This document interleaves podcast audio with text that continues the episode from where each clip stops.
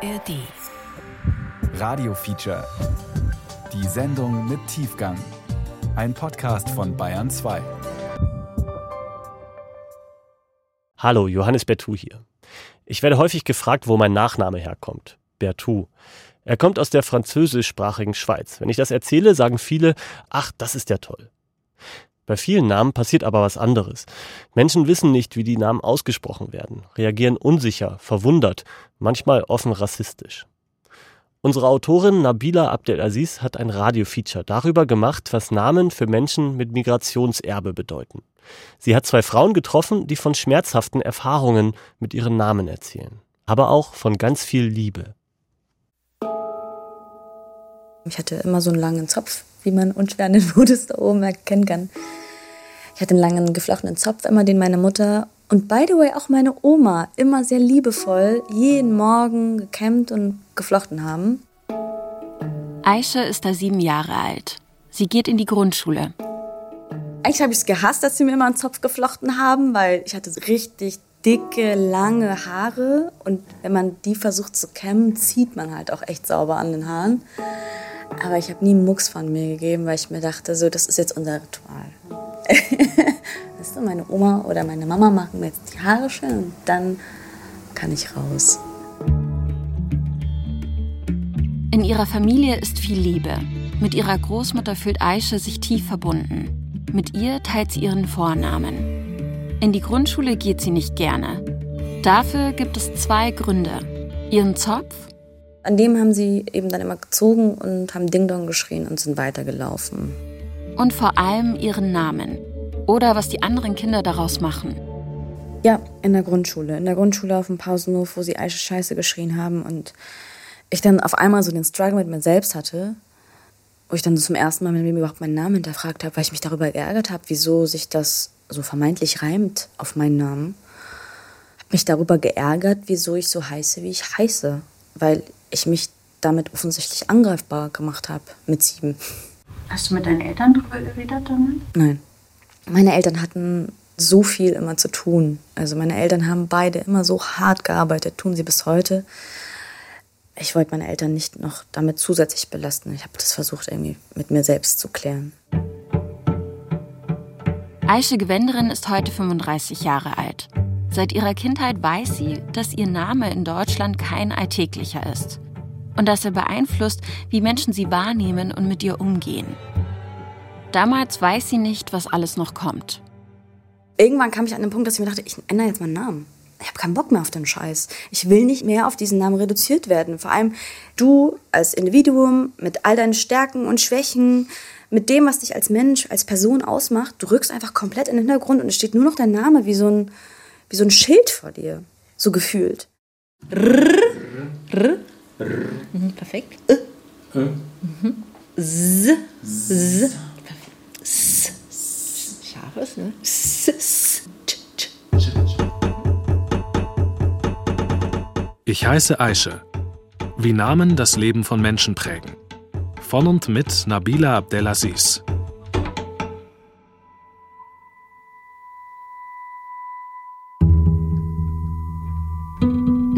Sind unglaublich privat. Ausgesucht im Zwiegespräch zwischen werdenden Eltern, meistens in Vorfreude und Liebe. Namen sind das Öffentlichste überhaupt. In Behörden, auf Ämtern, bei der Polizei, in allen möglichen Registern, beim Arzt, in Aktenordnern und Excel-Tabellen. Als Sechs- oder Siebenjährige habe ich einen Satz in mein Tagebuch geschrieben. Mein Name ist Melanie. Anscheinend war mir unbewusst klar, der Name Melanie ist Teil der Norm, der Name Nabila nicht. Bewusst nachgedacht habe ich über meinen Namen Nabila Abdelaziz erst viel später. Ich habe einen ägyptischen Vater, bin mit ägyptischer Kultur aufgewachsen und war jedes Jahr für ein paar Wochen in Kairo.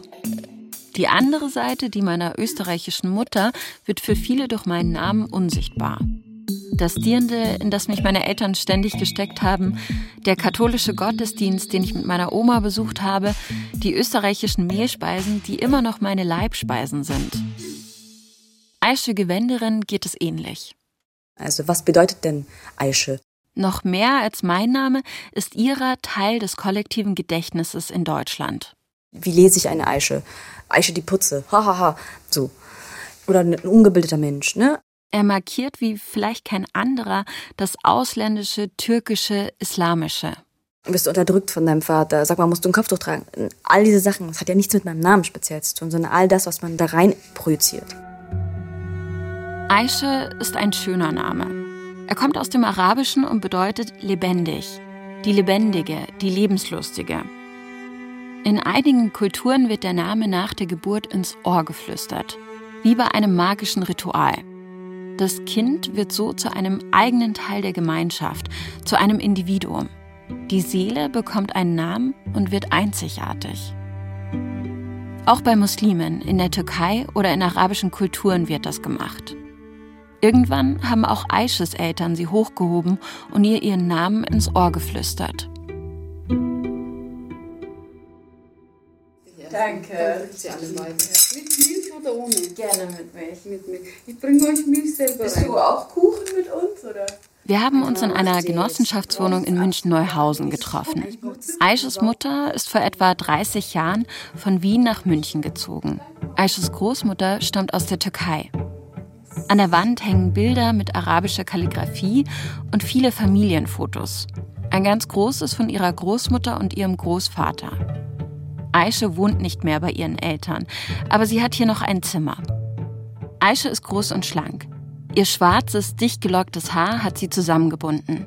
Es ist nicht geflochten. Geboren bin ich in Österreich, um genau zu sein, in Wien. Und meine Eltern kommen aus der Türkei. Die Vorgeschichte meines Namens ich trage den Namen meiner Oma, also der Mama von meiner Mutter. Aisches Großmutter kommt Anfang der 70er Jahre aus Anatolien nach Österreich. Ihre Kinder werden dort geboren. Meine Oma hat oft auf mich aufgepasst. Ich habe viel Zeit mit ihr verbracht. Ich war das Lieblingskind meiner Oma, vielleicht weil ich auch so hieß wie sie. Ne? Ich war so ein bisschen privileged, was das so anging. Ich wurde sehr geliebt, sehr behütet. Für Aische ist ihre Großmutter ein Vorbild, die tollste Frau der Welt. Sie kam als Analphabetin nach Österreich. Die die Sprache nicht spricht, hat trotzdem es geschafft, Jobs zu finden, hat viel gearbeitet. Als Küchenhilfe, als Hausmeisterin, als Putzfrau. Und hat ihren kranken Mann wieder gesund gepflegt. Also ich habe ehrlich gesagt gar nicht so das beschreibende Wort dafür, wenn du mich fragst, so was für ein Mensch war deine Oma, weil ich finde, stark ist da einfach maßlos untertrieben. Meine Oma war ein Hulk, was das angeht. Die hatte einfach Superkräfte. Meine Oma war Superwoman. Wie sie es geschafft hat, aber dennoch irgendwie so liebevoll und so herzlich und witzig. Also, wie es geschafft hat, so zu bleiben, ist mir ein Rätsel. Zu Hause ist alles in Ordnung, in der Schule nicht. Auch später nicht auf dem Gymnasium. Ich weiß noch, dass irgendjemand mal den Vergleich gemacht hat mit, der Vergleich nutze ich bis heute. Eine Aische ist halt keine Anne. Eine Anne ist vielen Menschen in Deutschland allein aufgrund ihres Namens schon sympathischer als eine Aische. Und das ist nicht nur ein Gefühl, das zeigen Studien. Wir mögen Namen lieber, die uns vertraut sind oder die eine Ähnlichkeit zu den Namen haben, die wir selbst tragen. Wir alle haben einen eingebauten Bias, eine kleine, verzerrte Wahrnehmung. Die Frage ist, wie wir damit umgehen. Den Namen mal falsch aussprechen ist nicht das eigentliche Problem. Mir passiert es mit türkischen Namen häufiger. Beim Nachnamen von Aische Gewenderin musste ich erst mal fragen, wie der ausgesprochen wird. Vielleicht beginnt da das Politische. Bemühen wir uns oder sagen wir uns, egal, kann ich eh nicht, muss ich nicht können weil manche Namen wichtiger sind als andere. Und es geht darum, ob wir diesen Bias anerkennen und daran arbeiten oder uns von ihm beeinflussen lassen in unserem Handeln. So wie Aisches Deutschlehrer. Er hat mich immer wieder, immer wieder vor der Klasse eben bloßgestellt und hat auf meinen Deutschkenntnissen rumgehakt. Ich wollte unbedingt ein Deutsch-LK machen, was mir auch bis dahin immer wieder empfohlen worden ist. Und als ich das eben ihm gegenüber verlautbart habe, hat er dann eben Witze darüber gemacht. Haha, ja, eine Aische und ein Deutsch-LK. Er hat mir auch nicht geglaubt, dass es diese Empfehlungen gab von meinen LehrerInnen davor. Aische hat sich das nicht gefallen lassen und den Deutsch-Leistungskurs trotzdem gemacht. Also im Grunde genommen war das eigentlich so ein stetiger Wegbegleiter. Beispielsweise, wenn ich mich Menschen vorstelle oder sowas und mich mit ihnen unterhalte und dann, ah ja, by the way, sorry, äh, ich heiße Aische oder sowas sage, merkst du, sie reagieren auf einmal anders auf dich. Irgendwas in ihrem Gesicht verzieht sich in diesem Moment, wo sie hören, du heißt Aische und nicht Anna, um meinen Lehrer zu zitieren. so. Ich habe noch mit einer anderen Person gesprochen, die, ich sag mal, spezielle Erfahrungen mit ihrem Namen gemacht hat und die am Ende ganz anders damit umgeht als Aische.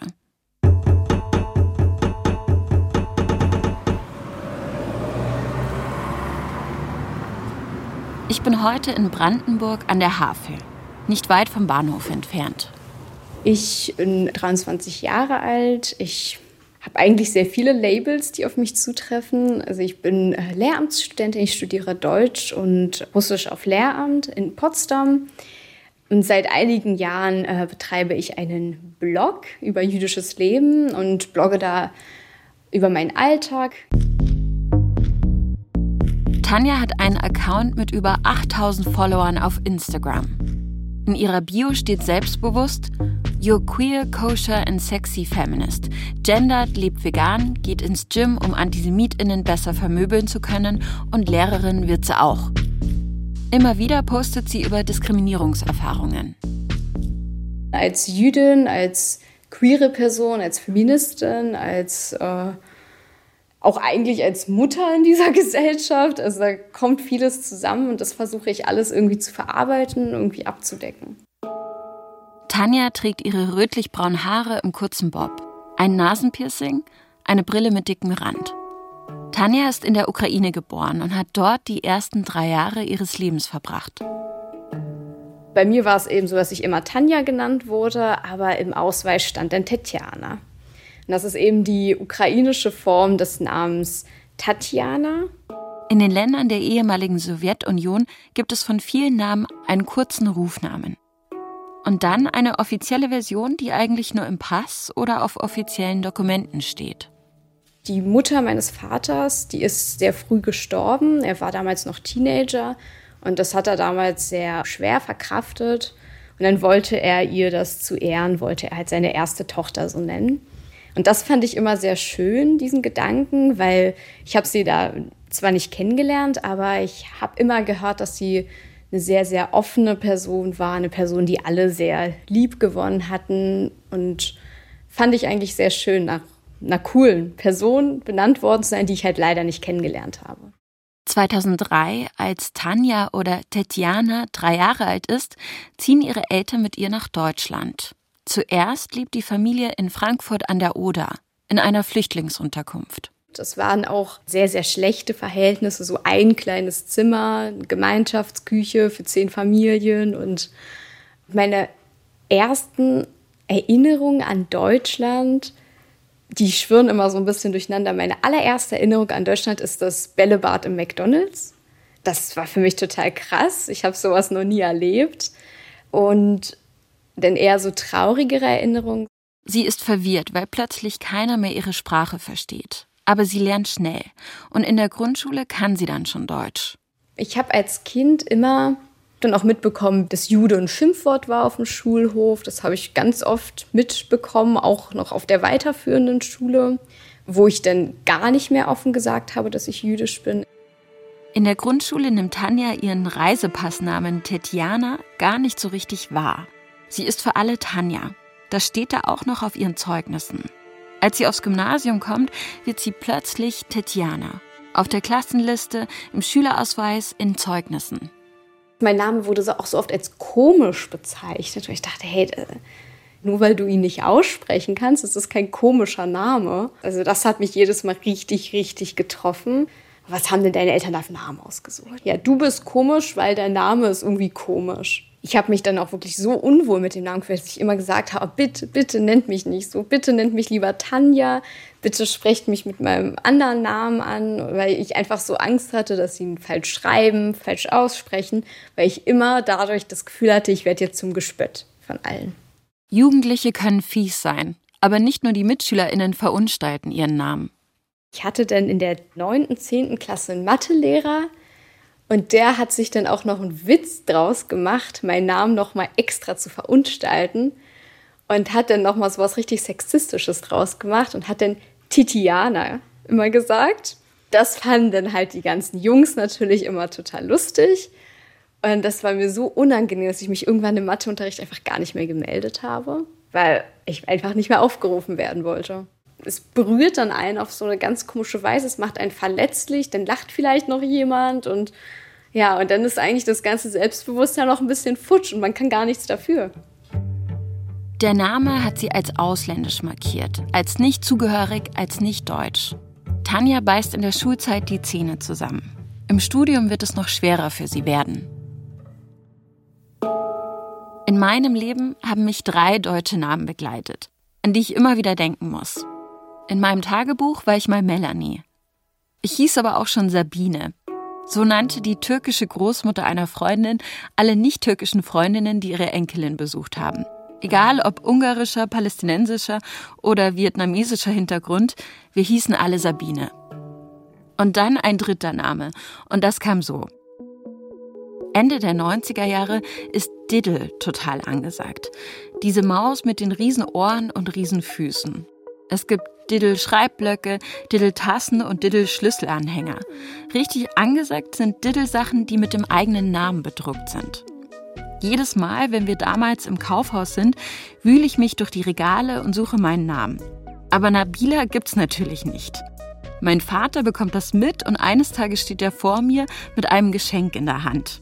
Es ist ein Diddle-Schlüsselanhänger. Ich reiß ihm das Ding aus der Hand, ich bin ekstatisch, bis ich den Namen lese, der darauf steht. Es ist Ralf. Warum mein Vater gerade den Ralf-Anhänger ausgewählt hat, ist mir bis heute nicht ganz klar. Melanie, Sabine, Ralf, Nabila. Anders als Tanja oder Aisha hatte ich als Kind nicht viele Probleme mit meinem Namen. Ich war auf einer arabischen Grundschule und auch später auf dem Gymnasium gab es so viele Kinder mit Namen aus aller Welt, dass meiner nicht wirklich auffiel. Noch später beim Studium in London war er eher Teil der sehr vielfältigen Norm dort. Aisha und Tanja haben beide in Deutschland studiert. An der Uni machen sie Erfahrungen, die ihr Verhältnis zu ihrem Namen nochmal verändern. Tanja schreibt sich 2019 für das Fach Lehramt Deutsch an der Uni ein. In meinem allerersten Semester 2019 habe ich mich zu einer Veranstaltung in Literaturwissenschaft angemeldet und dann habe ich von dem Dozenten eine Mail bekommen, in der stand, dass diese Veranstaltung nicht für Menschen geeignet ist, deren Muttersprache nicht Deutsch ist, weil das dann zu schwer sein könnte. Dass er mich natürlich nicht rauswerfen kann, aber er würde mir ans Herz legen, dass ich diese Veranstaltung abwähle. Tanja passiert an der Uni das, was Aisha in der Schule passiert ist. Der Dozent meint, sie kann kein Deutsch, wegen ihres Namens. Und ich habe dann auch eine ganz wütende Antwort-Mail geschrieben und gesagt, ich lebe jetzt seit fast 20 Jahren in Deutschland. Ich habe mich nicht umsonst für Deutsch-Lehramt eingeschrieben und dass mich das so wütend macht und dass das unglaublich rassistisch ist, da kam auch keine Antwort mehr drauf. Nach dieser Erfahrung denkt sie ernsthaft darüber nach, ob sie es nicht doch tun soll, ihren Namen einfach ändern. Bevor Aische eine Ausbildung in Regie an der Otto-Falkenberg-Schule macht und ans Theater geht, studiert sie Jura. An der Uni fällt sie immer wieder durch Prüfungen oder besteht sie nur gerade so mit der Mindestpunktzahl. Und das, obwohl sie immer viel lernt und auf dem Gymnasium gute Noten hatte. Aische kann sich das nicht erklären. Bis zu einer Klausur. Ich hatte eine Kollegin neben mir, mit der ich sehr gut befreundet bin. Ich möchte jetzt ihren Namen nicht nennen. Und wir haben beide eine Klausur geschrieben in Grundrechte. Und ich weiß noch, wie meine Freundin total verzweifelt war, weil sie nichts aufs Blatt gebracht hat. Und ich habe einfach eins zu eins mein Blatt immer wieder rübergereicht. Ich habe geschrieben, geschrieben, geschrieben und das ihr rübergeschoben, um mir irgendwie zu helfen, weil ich gemerkt habe, die Frustration und ne, die hat total gepanikt, die wusste nicht mehr weiter. Wir haben beide die Klausuren abgegeben.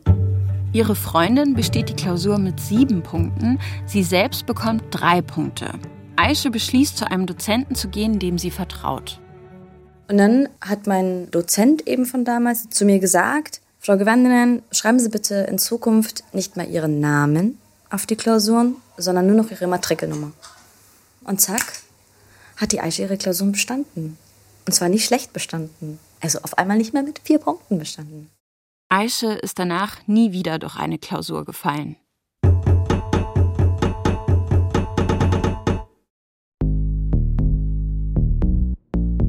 Die Benachteiligung von Menschen wegen ihrer Namen beginnt sogar schon früher.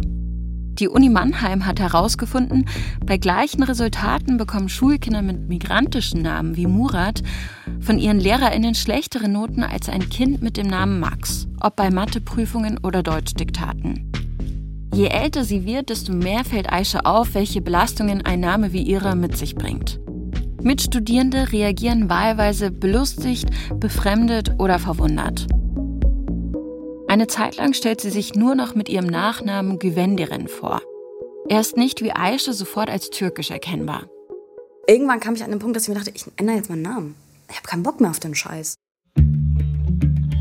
Ich habe nie daran gedacht, meinen Namen zu ändern, bis ich mit Mitte 20 vom Studium in England zurück nach Deutschland gekommen bin. Ob bei der Wohnungssuche, beim Arzt, beim Kennenlernen von neuen Menschen im Job, immer wieder löst der Name Reaktionen aus. Manchmal aber auch einfach sehr viele Fragen. Über die arabische Welt oder den Islam. Mein Name macht mich für viele zur Stellvertreterin oder Sprecherin einer Gruppe, was ich absurd finde. Und mein Nachname Abdelaziz wird sowieso ständig falsch ausgesprochen.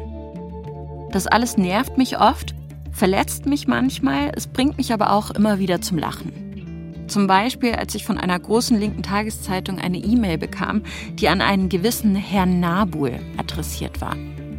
Oder halb lustig, halb schwierig, die E-Mail an den sehr geehrten Herrn Abdul Nazi.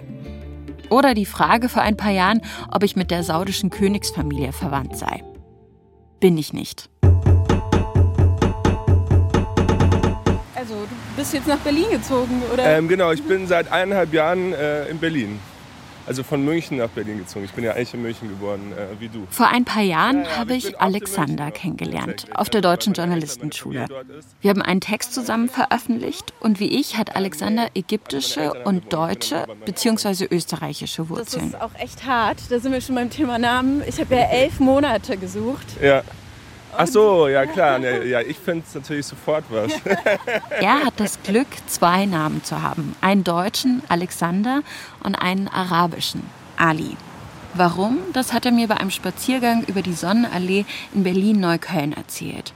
Und auch, warum sein Leben wegen seines Namens recht anders aussieht als meines.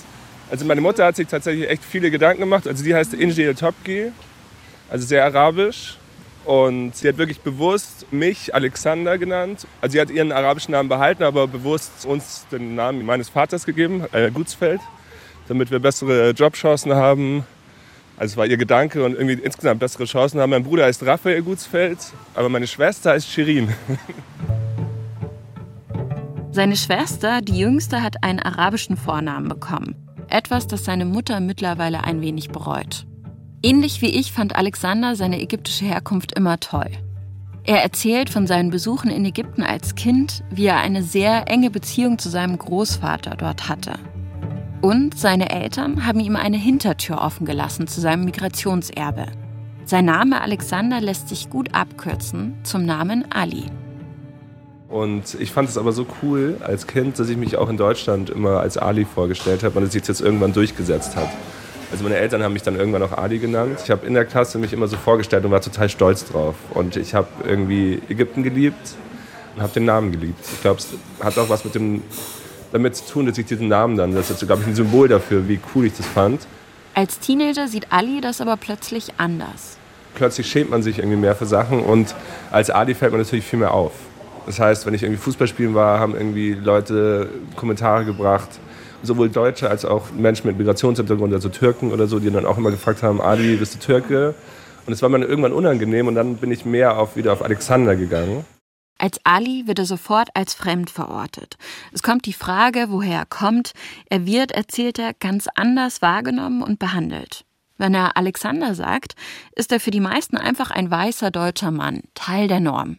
Unsere Leben sind schon wahrscheinlich auch sehr unterschiedlich, einfach aufgrund des Namens. Also mhm. Nabila und Abdelaziz. das ist einfach sehr gut. Ja, also bei dir sieht man die ägyptische Seite nicht und mich hat als Kind immer so irritiert, weil da war ich eigentlich jedes Wochenende in Österreich auf dem Dorf bei meiner Oma, war mit ihr fast jeden Sonntag in der Kirche, bin mit österreichischem Essen, Traditionen, mit dieser ganzen Kultur viel mehr aufgewachsen als mit der ägyptischen. Aber man sieht es null. Gar nicht. Also kein Mensch nimmt das wahr. Wenn ich Menschen kennenlerne und mich mit meinem Namen vorstelle, für die bin ich halt komplett Araberin. Und wahrscheinlich, wenn du Ali Gutsfeld heißen würdest. Also wenn ich Ali Al-Topki heißen würde, wäre, glaube ich, mein Alltag ein anderer. Auf jeden Fall. Denn bei Ali haben die Rassismuserfahrungen, die er gemacht hat, allein etwas mit seinem Namen zu tun. Er sieht nämlich im Gegensatz zu mir nicht so aus, wie man sich stereotyp einen Ägypter vorstellen würde. Wir reden darüber, wie unsere Geschichten nicht wirklich in die aktuelle Debatte um Identität passen, weil sie sich nicht festnageln lassen auf das eine oder das andere. Doch es gibt noch einen Unterschied zwischen uns, sagt Ali. Ich glaube, das zeigt aber auch wieder mein Privileg, weil ich kann es genauso. Ich kann auch zwischen Identitäten switchen, aber ich kann es, glaube ich, sehr viel selbstbestimmter als du. Also ich kann mich beim Jobinterview als Alexander Gutsfeld vorstellen und dann bin ich Alexander Gutsfeld und auf der Party in Kreuzberg kann ich Ali sein, weil ich weiß, da kommt es irgendwie cool. Und in Ägypten kann ich auch Ali sein und wenn ich irgendwie einen Uber bestelle, heiße ich sogar Ali und dann fallen mich die ganzen Uber-Fahrer immer ab. Das finde ich auch lustig. Also ich kann je nach Situation die arabische Identität entweder betonen oder verstecken. Und ich glaube, das ist ein großer Luxus. Eine Weile hat Ali darüber nachgedacht, sich als Journalist wieder Ali Gutsfeld anstatt Alexander Gutsfeld zu nennen. Aber nicht besonders lange. Also es ist ein Vorteil, glaube ich, wenn man als Journalist möglichst wenig auffällt und eigentlich verschwinden kann hinter seiner Rolle des Journalisten. Und es ist, glaube ich, viel einfacher, wenn man Alexander Gutsfeld heißt. Was man dann kann man mit jedem Interview führen. Aber wenn du als Nabila Abdelaziz oder ich als Adil Topki ein Interview führe mit einem AfDler, ist es gleich ein politisches Interview. Wenn man mit einem sehr konservativen Interview führt, dann spielt es wahrscheinlich schon immer auch eine Rolle. Und da war ich dann schon wieder erleichtert, dass ich Alexander Gutsfeld heiße. Als Ali und ich das erste Mal über Namen gesprochen haben, bin ich ins Grübeln gekommen. Wie viel einfacher wäre es, einen Namen zu haben, der ein wenig anders klingt, der nicht ganz so laut arabisch und muslimisch schreit, der einfacher zu schreiben ist oder kürzer. Aber die Antwort war mir relativ schnell klar. Ich mag meinen Namen, mochte ihn schon immer und werde ihn vermutlich niemals aufgeben, nicht mal wenn ich heiraten würde. Ich kann dieses Bedürfnis aber gut nachvollziehen. Auch Tanja und Aisha hatten es. Denn den falschen Namen zu haben, hat Folgen, die darüber hinausgehen, dass der Name falsch ausgesprochen oder geschrieben wird. Ich habe vorhin schon darüber gesprochen, dass Kinder mit migrantischen Namen schlechter bewertet werden. Aisha und Tanja haben mir von ihren Erfahrungen an der Uni erzählt. Menschen mit einem türkisch, arabisch oder polnisch klingenden Namen finden in Deutschland schwerer eine Wohnung. Das zeigt zum Beispiel ein groß angelegtes Experiment von Spiegel und dem Bayerischen Rundfunk in zehn deutschen Städten im Jahr 2017. Auch bei der Suche nach einem Job spielt ein nicht typisch deutscher Name eine Rolle. Menschen, die nicht Michael Müller oder Lisa Bauer heißen, haben 18 Prozent weniger Chancen auf einen Arbeitsplatz. Das zeigt eine Studie der Hans-Böckler-Stiftung von 2022. Und selbst beim Arztbesuch gibt es Diskriminierung. Seda Yildiz, Ali Shahin oder Umar Atanda müssen beim Arzt länger auf einen Termin warten. Das sagt der Bericht des Nationalen Diskriminierungs- und Rassismusmonitors Nadira im Jahr 2023. Und wer einen typisch jüdisch klingenden Namen hat, findet vielleicht einen Drohbrief im Postkasten. Tanja hat vorhin erzählt, wie ein Dozent ihr von seinem Seminar abgeraten hat. Es hat was in mir ausgelöst, weil ich dann dachte, wow, ich werde jetzt Deutschlehrerin und ich sitze zum Beispiel in Deutschseminaren drin und die Leute, wenn ich mich vorstelle, gucken mich an, als wäre ich hier komplett falsch, weil die alle Anna und Matthias heißen und wirklich alle deutsch sind. Schon lange hat sie eine Frage im Kopf. Soll sie ihren Namen ändern? Den von ihrer coolen Großmutter Tetjana? Und das hat mich dann so aufgeregt, dass ich gesagt habe, hey, ich möchte meinen Namen ändern. Und die Entscheidung hatte noch einen anderen Grund. Seit einigen Jahren spielt ihre ukrainische Herkunft für Tanja keine so große Rolle mehr. Dafür ist ihre jüdische Identität für sie immer wichtiger geworden. Nach einer Israelreise als junge Erwachsene lebt Tanja wieder offen jüdisch. Ständig durch den Namen als ausländisch markiert zu werden und gleichzeitig mit Antisemitismus zu tun zu haben, das war Tanja irgendwann zu viel. Bei ihrer Hochzeit hat Tanja dann im Standesamt beides ändern lassen. Ihren Vornamen und ihren Nachnamen. Und habe mich irgendwie gefühlt ein bisschen wie eine Verbrecherin, weil es irgendwie wie eine ganz neue Identität klang, weil ich dann wirklich komplett alles neu war. Aber ich habe mich wirklich gut gefühlt, weil vorher habe ich mich so oft geschämt, einen Ausweis sogar vorzuzeigen, weil die Leute dann sofort einen angeguckt haben, was ist das denn für ein Name? Ne? Der vorherige Name war Tetjana Mumro, jetzt heiße ich Tanja Raab. Ihre Eltern sagt, sie hatten nichts dagegen und haben sie sogar unterstützt. Denn ihr Rufname war ja schon immer Tanja. Sie sagt, sie hat die Namensänderung keine Sekunde bereut aber sie hatte einen witzigen Nebeneffekt. Ich werde auch ständig mit Stefan Raab zum Beispiel assoziiert. Jemand, mit dem ich vorher nie was anfangen konnte. Als ich das erste Mal damit in Verbindung gebracht wurde, wusste ich nicht mehr, wer das ist. Und das ist unfassbar. Das Einzige, was sie manchmal stört, Menschen, die ihr sagen, sie hätte ihren Namen nicht ändern lassen sollen. Du hättest deinen Namen nicht ändern dürfen, weil du hättest mit einem Namen richtig ein Statement setzen können gegen Rassismus oder so. Denke ich mir, ja, man könnte auch als Nicht-Betroffener ein Statement gegen Rassismus, gegen Antisemitismus setzen, aber es sind halt leider immer die Betroffenen, auf die das abgeladen wird. Und gesagt wird, ja, klär mal auf, dann geh mal zu dem Interview, dann mach dies und dann trag eine Kippa, wenn dir das so wichtig ist, dass es keinen Antisemitismus gibt. Und das ist ein absolut falscher Ansatz. Auch Aisha hat ernsthaft darüber nachgedacht, ihren Namen zu ändern. Nach ihrem Jurastudium interessieren sie Theater mehr als Gerichtssäle. Aische macht eine Hospitanz an einem Theater in Deutschland und glaubt, dass ihr Name im Kulturbetrieb nicht weiter auffällt. Und ich hatte schon ein bisschen mit der damaligen Intendanz gesprochen. Wir haben gequatscht, gequatscht. Und dann habe ich gesagt, ah ja, äh, sorry, by the way, ich heiße. Ich bin die neue Hospitantin. Hi. Und dann, ich werde es niemals vergessen, ich werde es niemals vergessen, hat die Intendanz den hier gemacht. Und ich war in dem Moment, also ich habe nur noch, ich habe nur noch gemerkt, wie es in meinem Kopf, also als wäre irgendwie so ein Stillstand in meinem Kopf. Aische macht das wütend, aber sie entscheidet sich anders als Tanja. Einfach nein. Ich lasse mir nicht auch noch meinen Namen nehmen. Ich habe schon als kleines Kind so viele Opfer gebracht, immer wieder musste immer wieder stark sein, mich immer wieder behaupten. Da werde ich nicht auch noch das Einzige, was mir gehört und was nicht nur mir gehört, sondern was meiner Familiengeschichte gehört. Ne? Also ist ja wie, wie so ein Erbe. Also wir sprechen die ganze Zeit von Migrationshintergrund und Migrationserbe. Mein Name ist ein Erbe. Es ist ein Vermächtnis. Es ist das Vermächtnis meiner Oma. Ihre Oma, die denselben Namen hatte wie sie, ist vor einiger Zeit wieder in die Türkei gezogen. Vor drei Jahren starb sie dort. Aische konnte nicht zur Beerdigung kommen, aber ihre Mutter war dort. Als sie zurückkam, hat ihre Mutter eine türkische Redewendung gebraucht. Anamın adı, ağzımın dadı. Also das heißt sowas wie, der Name meiner Mutter ist für mich wie der Geschmack in meinem Mund, also wie Honig, wie Zucker, was Schönes quasi, ne? Und das ist so quasi Liebkosung meiner Mutter mir gegenüber, deswegen wusste ich schon sehr, sehr früh, dass ich da so einen speziellen Namen habe. Das war tatsächlich auch das, was sie gesagt hat, als sie meine Oma verloren hat vor drei Jahren. Also als sie von der Beerdigung kam aus der Türkei und dann hat sie mich gesehen und dann hat sie mich umarmt und angefangen zu weinen und hat eben genau diesen Spruch gesagt. Anaman adı, Asman. Ja, das war ein sehr, sehr ähm, emotionaler Moment.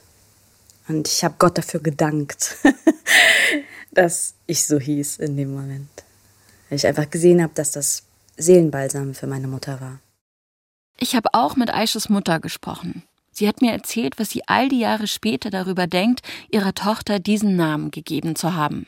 Ich habe mir gedacht, wenn es ein Mädchen wird, dann auf jeden Fall Mama. Aber im Nachhinein habe ich schon gemerkt, dass die, dieser Name Aische also sehr ausländisch ist, auch kein deutscher Name ist und dass man sie irgendwie da.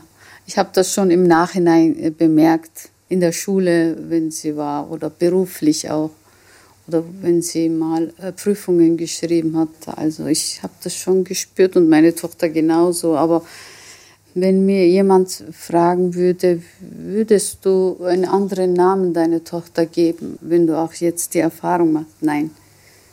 Chuck.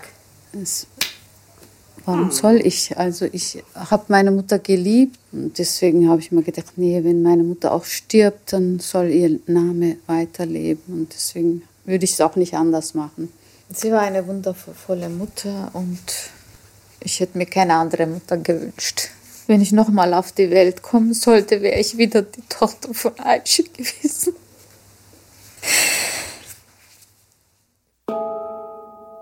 Die Gesellschaft verändern oder sich selbst verändern und anpassen. Die Frage hat sich auch mir immer wieder gestellt, nicht nur zu meinem Namen. Im Februar werde ich ein Kind bekommen. Mit meinem Partner, der einen sehr üblichen deutschen Namen trägt. Wie soll unser Kind heißen? Wir beide mögen Abdelaziz, doch wollen wir unserem Kind wirklich von Anfang an etwas mitgeben, das ihm nachweislich Nachteile bringt. Was ist mit dem Vornamen? Soll der deutsch sein? Den Luxus, uns einfach nur für das zu entscheiden, was uns besser gefällt, haben wir nicht. Bei welchen Namen wird sich Mühe gegeben, sie richtig zu schreiben oder auszusprechen? Welche Namen machen einen in den Augen von anderen verdächtig oder vertrauenswürdig? Welche Namen führen zu Problemen im Umgang mit Polizei, Behörden oder den Medien?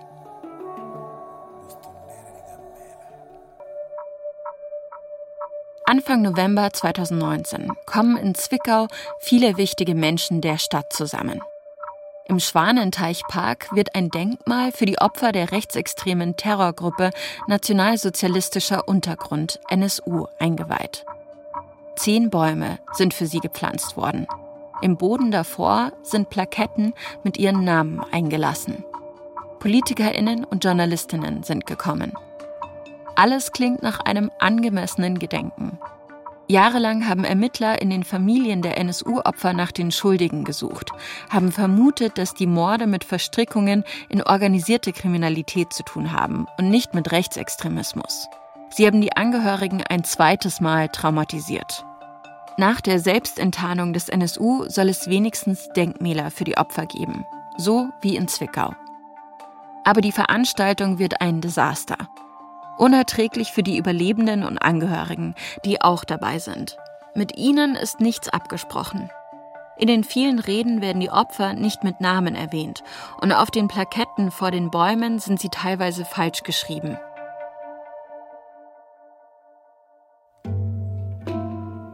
Aber dann schaffen Überlebende und Aktivistinnen einen Moment des Trostes.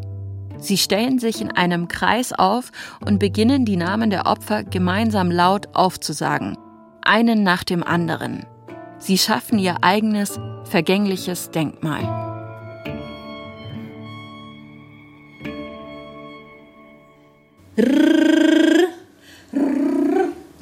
Klappt. Äh, äh. So ein Esel. Äh. Mhm. Z. Z. Mhm. Ülkü Süngün hat dieses vergängliche Denkmal in Zwickau 2019 initiiert. Sie ist Künstlerin und ihre Performance ist schon ein Jahr früher entstanden. Takdir heißt sie, die Anerkennung.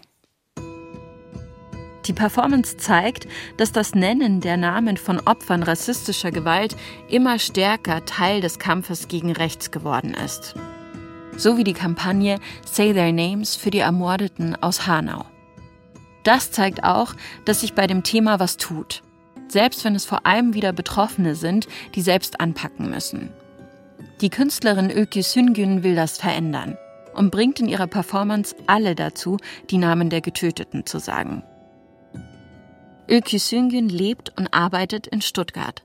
Sie unterrichtet dort an der Staatlichen Akademie der Bildenden Künste und arbeitet zu den Themen Migration, Identität und Erinnerung.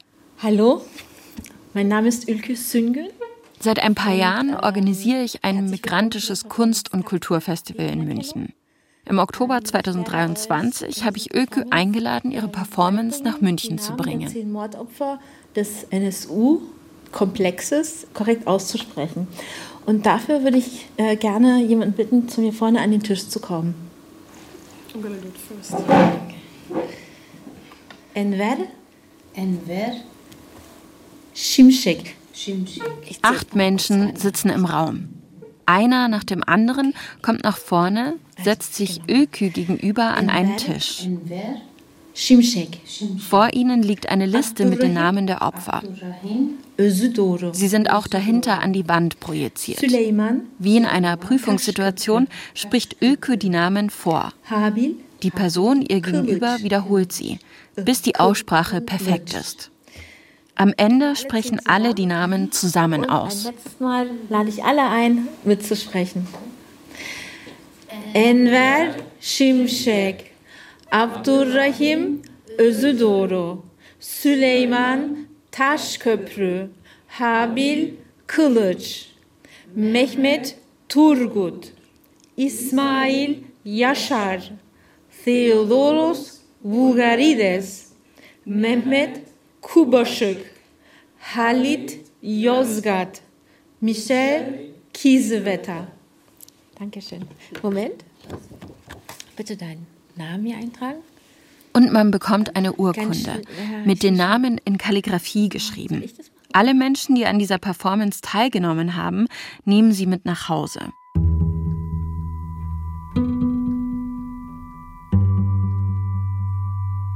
Überall in Deutschland entstehen so kleine Denkmäler für die Opfer.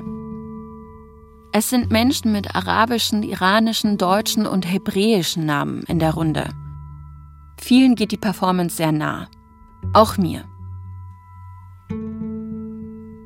Was mir das letzte Mal so aufgefallen ist, war, dass einem so bewusst wird plötzlich, wie wunderschön diese Namen sind, wenn man sie richtig ausspricht. Also man bekommt richtig Gänsehaut weil man die einfach fast immer falsch ausgesprochen hört und sie dabei viel von ihrem Klang und ihrer Melodie verlieren. Und dann gleichzeitig auch, weil ich mich einfach erinnern kann, vor allem in der Schule war Türkisch vor allem eine Sprache, über die man sich lustig gemacht hat, aber nicht eine Sprache, deren Schönheit man entdeckt hat oder wahrgenommen hat. Und ja, das ist auch irgendwie so ein Schmerz, den ich fühle bei der Performance und gleichzeitig halt auch so eine Schönheit, so wow, was ist das für eine wunderschöne Sprache, die hier gar nicht wahrgenommen und geschätzt wird. Also es wirkt irgendwie auf so mehreren Ebenen für mich. Es berührt, die Namen richtig und laut auszusprechen, vor allem gemeinsam. Es fühlt sich an wie ein Ritual, eine Anrufung, wie eine Richtigstellung. Gleichzeitig ist klar, dass sie vorübergehend und vergänglich ist, nur in diesem Moment existiert. Also mir war es wichtig, nachdem ich wusste, natürlich um was es geht und welche wichtigen Namen es sind, es schon so richtig wie möglich aussprechen zu wollen. Und äh, ich finde es schön, einfach aus Respekt zu diesen Menschen und zu dem, was ihnen widerfahren ist und den Familien. Ich war auch ein bisschen nervös, ehrlich gesagt. Ich glaube auch, weil dieses Setup so an so eine Prüfungssituation erinnert. So. Und dann gibt es noch so eine Zuhörerschaft. Vor allem auch, als wir das alle zusammen gesagt haben, das fand ich eigentlich sehr bewegend, weil ich so das Gefühl hatte, das ist so ein wirklich schöner Akt der Erinnerung, dass man eigentlich als Kollektiv gemeinsam diese Namen laut ausspricht und richtig ausspricht mit Mühe und mit Liebe. Die Performance bringt Leute auch dazu, ganz Persönliches zu erzählen. Eine Teilnehmerin spricht über ihre Beziehung mit einem Mann namens Mohammed. Für seine Familie ist das natürlich der schönste Name, den es gibt, so ungefähr. Ne? Ist einer von vier Brüdern. Alle Brüder haben einen Namen, der in irgendeiner eine Variante von Mohammed ist, also ein Prophetenname. Und er als Ältester hat diesen Namen bekommen. Und in meiner Familie dann, meiner sehr biodeutschen Familie, habe ich so gemerkt, wie halt diesen Namen zu sagen einfach so besetzt war, dass ich so gemerkt habe, ich selber habe mich so geschämt, diesen Namen zu sagen in meiner Familie. Und für meine Schwester zum Beispiel auch oder für andere Menschen, die haben dann halt lieber Mo gesagt, weil es so weil es halt nicht so arabisch klingt sozusagen. die hat aber eigentlich noch einen schönen Aspekt, die Geschichte. Und dann habe ich halt gemerkt, dass es allen leichter fällt, Mo zu sagen, als Mohammed zu sagen. Und fand es irgendwie so total verletzt und habe mich aber auch voll geschämt dafür. Aber das ist ein wunderschöner Name. Ja, und das war halt so süß. Die einzige in meiner Familie, meine kleine Nichte, die, die, die sich halt immer voll Mühe gegeben hat und immer so ankam und ihn gesehen hat und gesagt, Mohammed. Und so, und ich halt so rührend, dass sie das irgendwie so feiert, diesen Namen. Und immer wieder geht es um Coping-Strategien, kleine Momente des Widerstands im Alltag. Mehrere Teilnehmende erzählen, dass sie immer mal wieder falsche Namen benutzen, einfach um im Alltag besser durchzukommen. Ich äh, suche. Starbucks? Ja, bei, beim Starbucks zum Beispiel. Ich kriege immer Panik, wenn ich meinen Namen vorstelle. Und beim Starbucks sage ich alle mein Lieblingsname: Luca, Felix. Wirklich? Und dann, dann, äh, dann sagen sie, ja, Luca, und ich bin da so froh. Und dann komme ich. Musst du überlegen, erst Ja, manchmal vergesse ich es. Und ja, welche hast du? Die Künstlerin Ülkü Süngün erklärt in der Runde, was ihre Motivation für die Performance war. Mir hat es halt immer so wie getan, dass die Namen falsch ausgesprochen wurden. Und dann habe ich mir auch immer so gedacht, so, Mann, könnt ihr denn nicht mal wenigstens da eine Ehre erweisen in dem Moment des Todes? Also wenn schon nicht im Leben, dann schon wenigstens so. Die Fehler auf den Plaketten am Denkmal in Zwickau sind keine Einzelfälle. Immer wieder werden die Namen falsch ausgesprochen oder erst gar nicht erwähnt. Und ich habe halt gesehen, dass insbesondere auch im Journalismus und in der Tagesschau, dass die Namen oft unwichtig sind, aber es kann sich niemand leisten, Macron falsch auszusprechen. Aber man kann es sich leisten, diesen Namen falsch auszusprechen. Es ist letztendlich unwichtig und man kommt damit durch. Es ist keine Schande. Klar, sehr oft bin ich in dieser Performance, es sitzen Menschen anderer Nationalitäten, wo ich den Namen nicht aussprechen kann. Da mache ich mich auch verletzlich. In diesem Moment fühle auch ich mich ertappt. Ich habe ja schon erzählt, dass es mir schwerfällt, zum Beispiel türkische oder kurdische Namen korrekt auszusprechen. Aber darum geht es gar nicht, sagt Ülkü Süngün. Sie will erreichen, dass sich TeilnehmerInnen mit Rassismus in Deutschland auseinandersetzen. Aber ich glaube, es geht uns ja eher darum, diese Mühe auf sich zu nehmen und dass ich in dieser Situation dieses Lehrende und Lernende umkehre und dann eher so eine deutsche Lautsprache als eine, so ein Herrschaftsinstrument auch nochmal hinterfrage. Also in dieser Performance wird auch viel geweint. Also ist das erlebe ich immer wieder, dass Menschen, die sich an den Tisch setzen, weinen oder dass auch im Publikum Menschen sind, die weinen oder die anschließend im Gespräch weinen. Und wenn ich die Menschen eben frage, warum sie weinen, dann, also das war so Scham. Genau, und ich, ich möchte natürlich nicht, dass es bei dieser Betroffenheit stehen bleibt, sondern ich möchte, dass eben durch diese Betroffenheit sich vielleicht so ein anderes Interesse, durch diese Erfahrung ein anderes Interesse einstellt, das sich weg von dieser Betroffenheit zu einem politischen Handeln bewegt.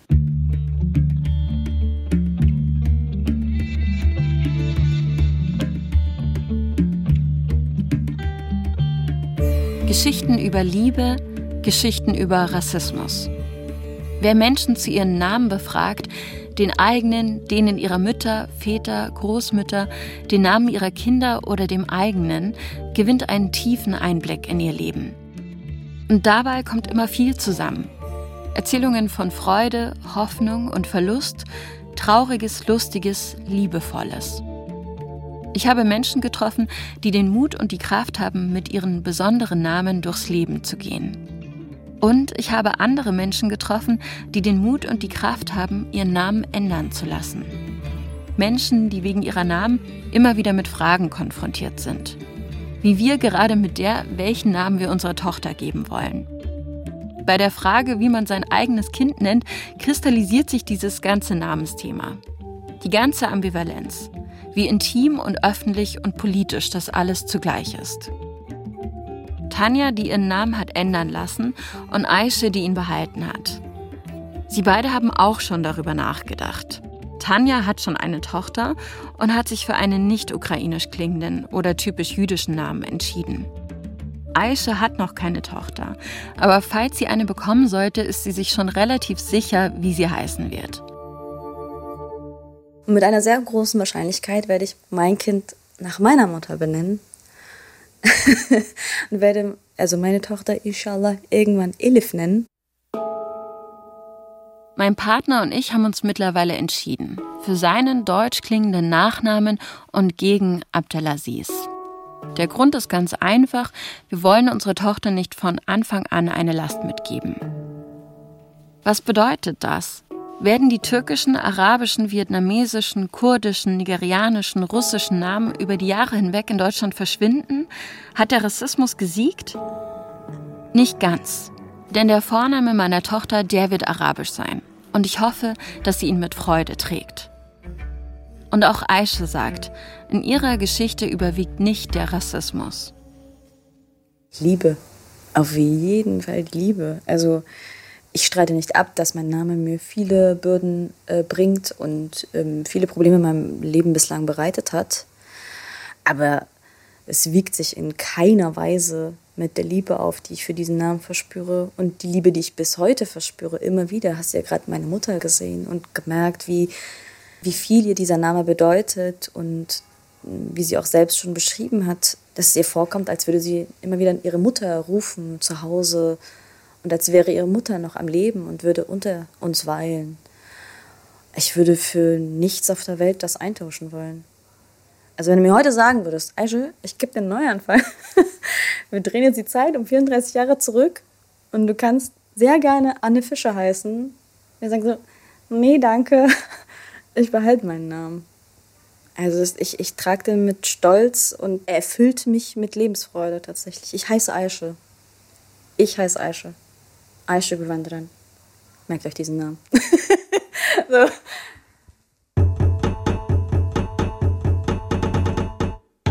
Ich heiße Aische. Wie Namen das Leben von Menschen prägen. Von Nabila Abdelaziz. Ton und Technik Susanne Harasim. Regie Alexandra Distler. Redaktion Johannes Bertou. Eine Produktion des Bayerischen Rundfunks mit dem Südwestrundfunk 2023. Nabila Abdelaziz hat Geschichten von Menschen und ihren Namen erzählt. In den Shownotes finden Sie einen Link zu Ülkü Süngüns Webseite, die Künstlerin mit der Performance Taktir. Wenn Sie Lob haben oder Anregungen oder Kritik, schreiben Sie uns gerne. radiofeature.br.de in der ARD Audiothek und überall, wo es Podcasts gibt, können Sie das Radio-Feature abonnieren. Bis nächste Woche, Ihr Johannes Bertou. Wenn Sie das gerade hören, sind Sie vielleicht nicht gerade nackt. Wenn ja, schauen Sie mal, was Sie tragen. Jedes einzelne Teil erzählt seine eigene Geschichte. Und die Geschichte dazu erzähle ich im neuen Podcast Iconic. Ich bin Aminata Belli und ich freue mich, wenn Sie zuhören.